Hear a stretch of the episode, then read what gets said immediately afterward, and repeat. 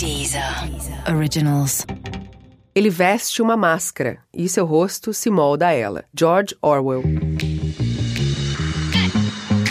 Com essa frase que começa o documentário The Mask You Live In, que abre uma hora e meia de discussão sobre a crise das crianças americanas e como educar uma geração de homens saudáveis. Mas se há uma geração de meninos que precisam ser educados de forma diferente, de abandonar certas máscaras, há certamente uma legião de meninas que vêm sendo criadas da mesma forma há algumas gerações e carentes de se desprender também de algumas fantasias. O Estéreo Falante de hoje vai tratar desse tema com base no documentário Repense o Elogio. Nosso programa é um podcast original da Deezer e traz temas pulsantes e opiniões diferentes sobre o mesmo assunto, e nessa temporada a discussão é sobre cultura e criatividade. O conteúdo vem das mesas do Festival Perth, que acontece anualmente em São Paulo. Seja bem-vindo, eu sou Nelly Pereira e esse é o Estéreo Falante, o podcast amplificador de ideias.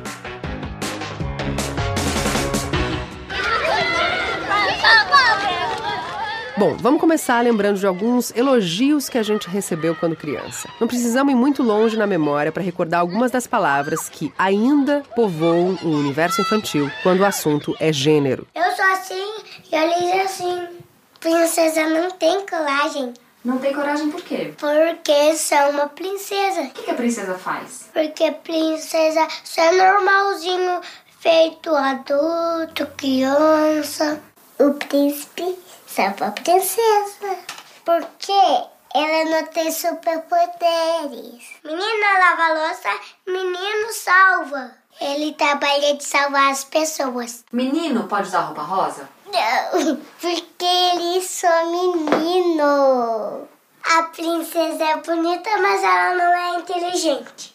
Você prefere ser chamada de princesa ou de inteligente? Princesa inteligente.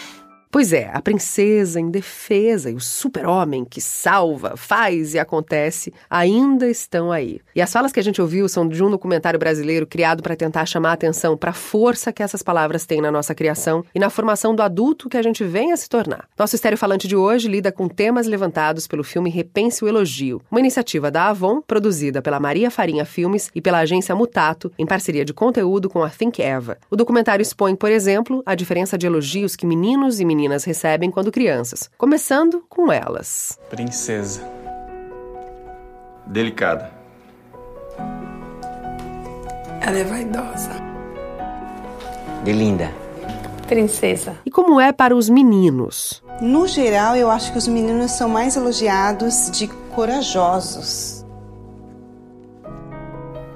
Esperto. Forte. Inteligente. Para falar sobre como a gente pode repensar o elogio, hoje também vamos ouvir a Estela Renner, roteirista do filme e cofundadora da Maria Farinha Filmes, a Daniele Bibas, gerente de conteúdo e posicionamento de marcas da Avon Global, a Fernanda Guimarães, diretora executiva de criação da agência Mutato, e com a Joyce Fernandes, gerente de estratégia da Think Eva. E a Dani já começa nos trazendo dados reais que consolidam o que a gente ouviu aqui no comecinho, que serviram de base para a criação do documentário Repense o Elogio. A gente fazendo pesquisa aprendeu 80% dos elogios dados às meninas na infância são ligados à beleza física, enquanto que para os meninos esse leque é infinitamente mais aberto, né? Você chama um menino de forte, de corajoso, de aventureiro, de inteligente, de um monte de coisas, enquanto que para a menina a maioria dos elogios está ligada à beleza estética. Então ela é bonita, ela é linda, ela é fofa, é uma princesa e, e não tem nada errado com isso no final das contas. A Avon é uma empresa de beleza. Mas eu acho que quando a gente só fala isso para as crianças, e eu tenho uma filha mulher, a gente está indiretamente dizendo para ela que a moeda de troca dela é a beleza estética, que é só isso que importa. Então o que a gente queria era chamar atenção para isso, chamar atenção dos pais e dos cuidadores e dos professores para abrir o leque. Então você vai continuar chamando sua filha de linda, porque inclusive tem situações que é aquele adjetivo que tem que ir mesmo ali, mas por que não falar que uma menina é corajosa e que ela é determinada e que ela é inteligente, que ela é forte e abrir o leque para outras coisas. O documentário foi lançado em outubro de 2017 e entrevistou pessoas de todas as idades: as próprias crianças, seus pais e avós, adolescentes e personagens de diferentes classes sociais e raças. Até porque o quadro muda bastante quando se trata das meninas negras, é o que destaca a Joyce. Como a gente discute elogio num país como o Brasil, que tem metade da população negra, e quando o elogio não é nenhuma realidade para crianças, independente do sexo, quando você é negro? Como a gente vai abordar essa questão do elogio para uma população que não costuma ser elogiada pela beleza? Então a Eva entrou muito nessa parte da consultoria para a gente conseguir também trazer esse recorte dentro desse tema de beleza e garantir que a gente não fosse negligenciar ninguém quando a gente falasse sobre elogios, né? Bom, dá logo para perceber como a nossa atitude está de certa forma condicionada a um repertório ínfimo de palavras quando vamos elogiar as crianças sem perceber. E aqueles irmãos que a gente ouviu no início falando sobre príncipes que salvam e princesas delicadas acabam sendo um reflexo do nosso comportamento.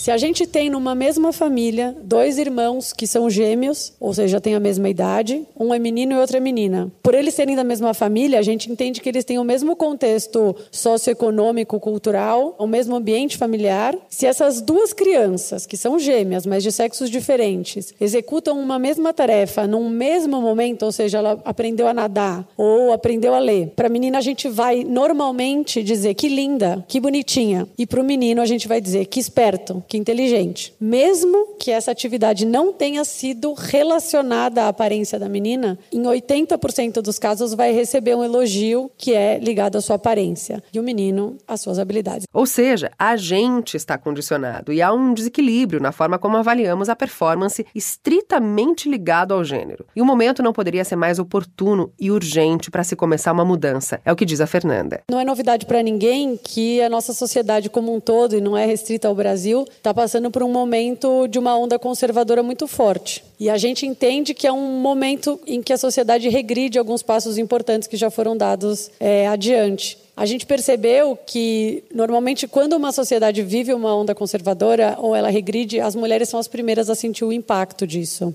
Num país como o nosso, que historicamente já é extremamente machista e sexista, essa onda de retrocessos era um momento importante para descobrir como que a gente ia endereçar esse assunto. E pode parecer exagero, né? Ah, mas o que, que tem? Chama a menina de princesa assim, isso não afeta em nada, faz bem, é um elogio. E os meninos também já estão acostumados, fortes, valentes, sempre. A gente tem mais de um exemplo de que o impacto disso é violento, literalmente. A gente vive num país onde a cada sete segundos uma mulher sofre violência física. A Arábia Saudita, que é um país que todo mundo sabe que é super machista, tem mais mulheres no parlamento do que no, no nosso Congresso. Então, assim, não dá para dizer que este comportamento inicial, esta cor rosa, submissa, servil, em função do homem, depois no futuro não vai ter uma repercussão até no salário. Porque se ele é chamado de inteligente, forte, corajoso, é claro que ele merece ganhar mais. Ela só é bonita, inclusive ela está aqui porque ela é bonita. Imagina se é por causa da inteligência dela. Então, assim, não dá para separar a linguagem de comportamento, né? Então, se uma menina é super elogiada de princesa, não é só uma palavra, é também um comportamento. É também se vestir como princesa, é também comprar brinquedos de princesa, é também buscar um príncipe. As palavras elas não elas não estão isoladas de um comportamento, né? Então, quando a gente fala de princesa, a gente tem que olhar tudo. Então, até nas atividades, né? Quando a gente conversou com os adolescentes e com as crianças, as meninas que gostam de jogar futebol sofrem bullying. Então, assim, não é um exagero a gente associar de uma forma tão séria as primeiras palavras que a gente diz para as nossas crianças e encorajar a sociedade a repensar tudo isso, porque elas têm consequências sim. Antes que a gente reflita sobre as palavras e muito também sobre a, forma que a gente se comporta, né? E a gente pode usar aceleradores para mudar o nosso comportamento, porque no fundo existe cultura e existe poder. No fundo, é, as agressões físicas em relação à mulher é poder, porque falar ah, a gente vive numa cultura machista, por isso parece que é uma justificativa, parece que a gente não tem nada para fazer em relação a isso. É, a gente vive numa cultura machista, mas tem muito que a gente pode fazer sobre isso. A Estela mesmo tem feito bastante. Antes de fazer o Repense o Elogio, ela já havia dirigido um filme sobre a regulamentação da publicidade dirigida ao público infantil, Criança, a Alma do Negócio. Outro sobre obesidade e transtornos alimentares na infância, chamado Muito Além do Peso, e O Começo da Vida, que trata de como os primeiros meses de vida têm um impacto na nossa formação. E quando ela fala sobre como esses elogios interferem lá na frente na nossa vida, como sociedade mesmo, dá para lembrar de outros casos recentes em que esses problemas foram expostos. Quem já viu The Mask e o Live Levine ou o grande sucesso de Nanette, da comediante australiana Hannah Gadsby, já sacou que os rótulos que nos dão na infância são mesmo formadores ou destruidores. Dados recentes mostram que a pressão nos meninos pode levar ao suicídio, terceira principal causa de morte entre os garotos americanos. Ou seja, o buraco é mais embaixo. Então a gente começou uma investigação de um documentário para discutir os elogios que as meninas recebiam em torno da aparência e quanto isso restringia o desenvolvimento delas, mas a gente percebeu que isso era um sintoma de uma coisa muito maior que passava pelo racismo, passava por um sexismo histórico, passava também por uma pressão que o próprio menino recebia de ter que ser sempre o forte, o corajoso. E aí foi uma investigação mais profunda.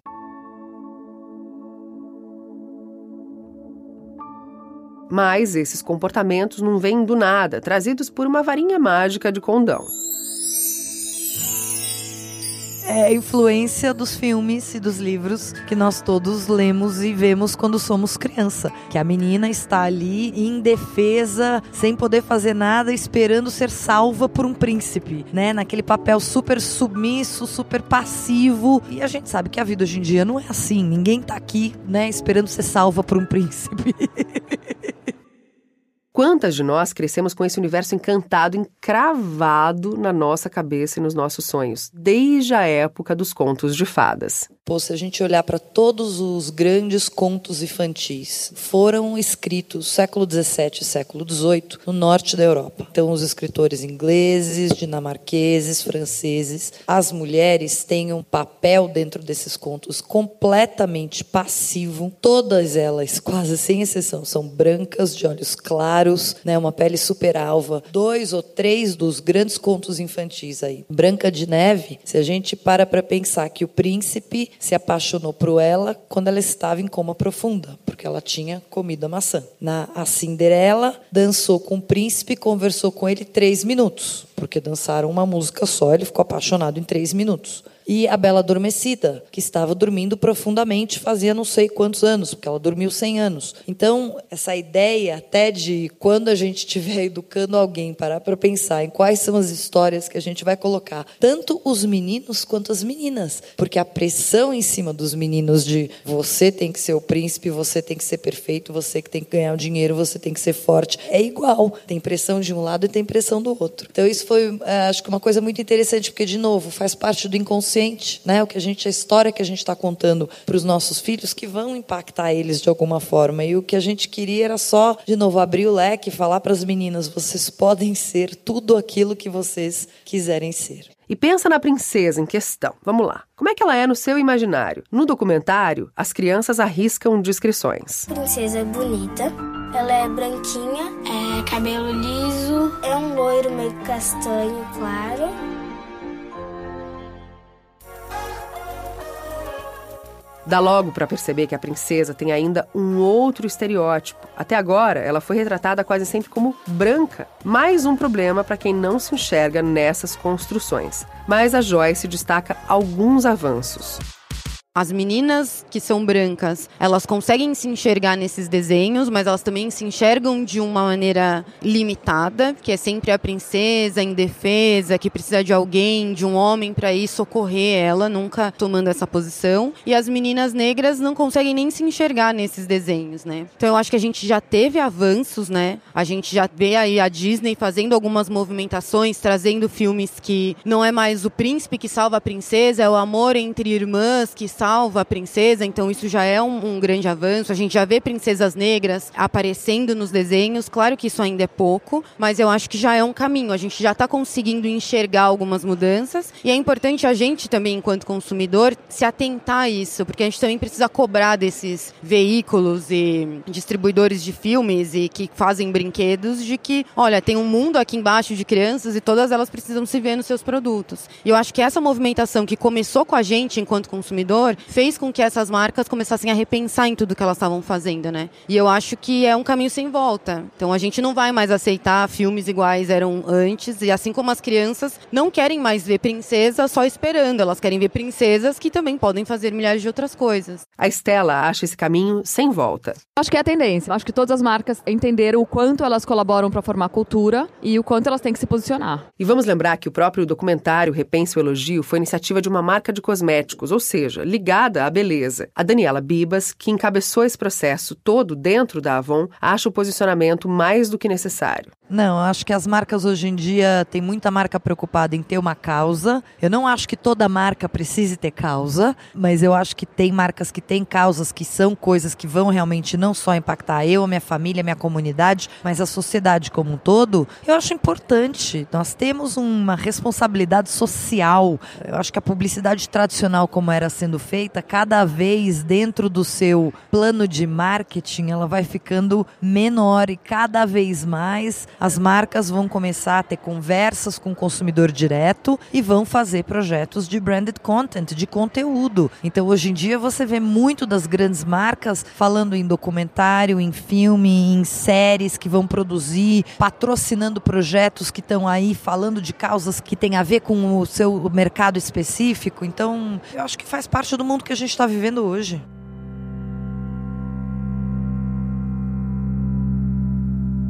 Vamos saber logo mais como o documentário impactou a própria marca, mas antes, para um break. É rapidinho, fica aqui com a gente. E aí virou e disse assim: música não é a expressão dos sentimentos através do som. Esse que você acabou de ouvir é o grande Tom Zé, o nosso convidado no episódio 3 do Essenciais. Mas você não sabe o que é o Essenciais. O Essenciais é um podcast original da Deezer, onde alguns dos mais importantes nomes da música brasileira são entrevistados em um bate-papo super descontraído. A apresentação é minha, eu sou a Roberta Martinelli. Vem com a gente nessa viagem sonora.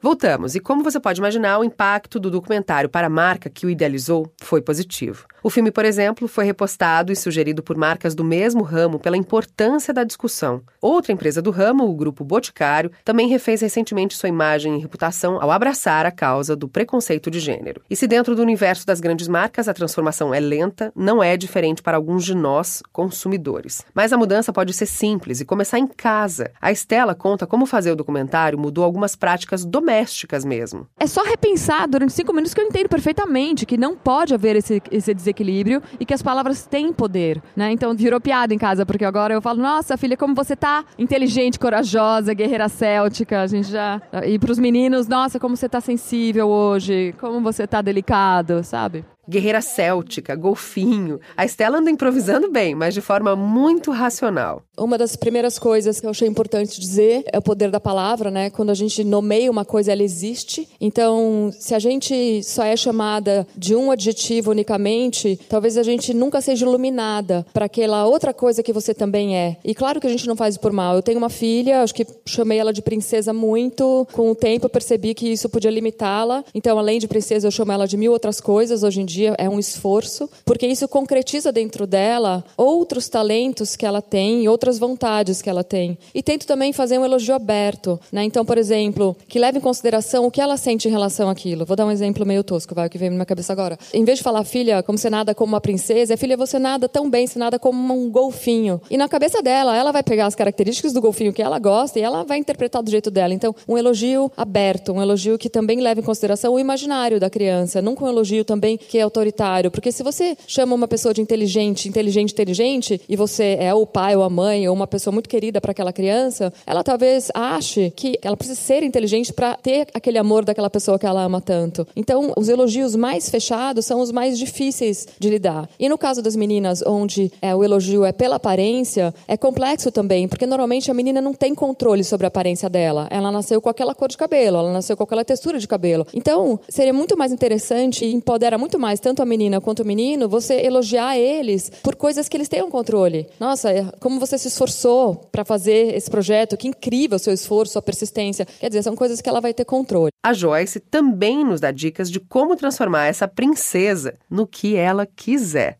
Eu acho que o primeiro passo é a gente conseguir perceber que isso acontece, porque às vezes é muito. A gente sempre pensou dessa forma, então é muito natural pra gente elogiar as meninas pelas características físicas e os meninos pelas habilidades. Então, o primeiro passo é a gente entender que isso, que a gente não pode limitar simplesmente a esse tipo de elogio. Claro que não tem problema nenhum você elogiar uma menina de princesa, mas saber que ela também é inteligente, que ela também é corajosa, que essas outras elogios, essas outras palavras também vão construir um outro lado dela que é muito importante, né? Não só ligado à característica física. Para a gente conseguir ampliar isso, a gente realmente prestar atenção, porque essas palavras já estão no nosso vocabulário, a gente só não direciona ela para as meninas, né? Claro que perceber a primeira, né? A gente deu uma ajudazinha com algumas palavras, mas agora é o exercício, a gente praticar isso. Até porque essas atitudes podem ser determinantes para o futuro das crianças, lembra a Fernanda. Palavras que são descuidadas, ou seja, palavras que são ditas em casa sem nenhuma preocupação aos nossos filhos e às crianças, elas podem atrapalhar o processo de empoderamento dessas crianças na sociedade. Mas se as palavras fossem apropriadas e tivessem um pensamento por trás, elas poderiam favorecer o empoderamento dessa criança. Então, não é que só você ia evitar que ela se sentisse insegura, mas você ia favorecer que ela se desenvolvesse ainda mais. Para finalizar, a Joyce joga essa batata quente pra gente. O que, que a gente vai fazer com todas essas informações que a gente acabou de receber aqui? A gente só ficar informado de que a gente não pode elogiar as crianças dessa forma como a gente elogia, que a gente precisa ampliar o vocabulário. A gente só saber que o racismo está aí no Brasil comendo solto. Só essa consciência não é o suficiente. De que todo mundo aqui ocupa lugares, empresas e posições muito importantes em muitos lugares, e eu acho que esse é a microação que a gente pode fazer, é usar o nosso espaço, que muitas vezes é de privilégio, para dar espaço para outras mulheres, para dar espaço para outras pessoas e ampliar de verdade a discussão. O documentário Repense o Elogio está disponível no YouTube. Esse foi mais um Estéreo Falante, o podcast amplificador de ideias.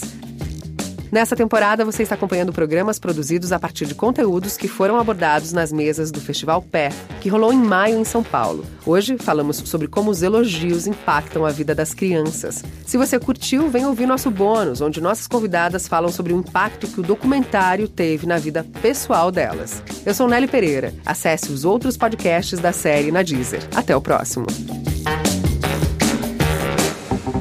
Deezer. Originals.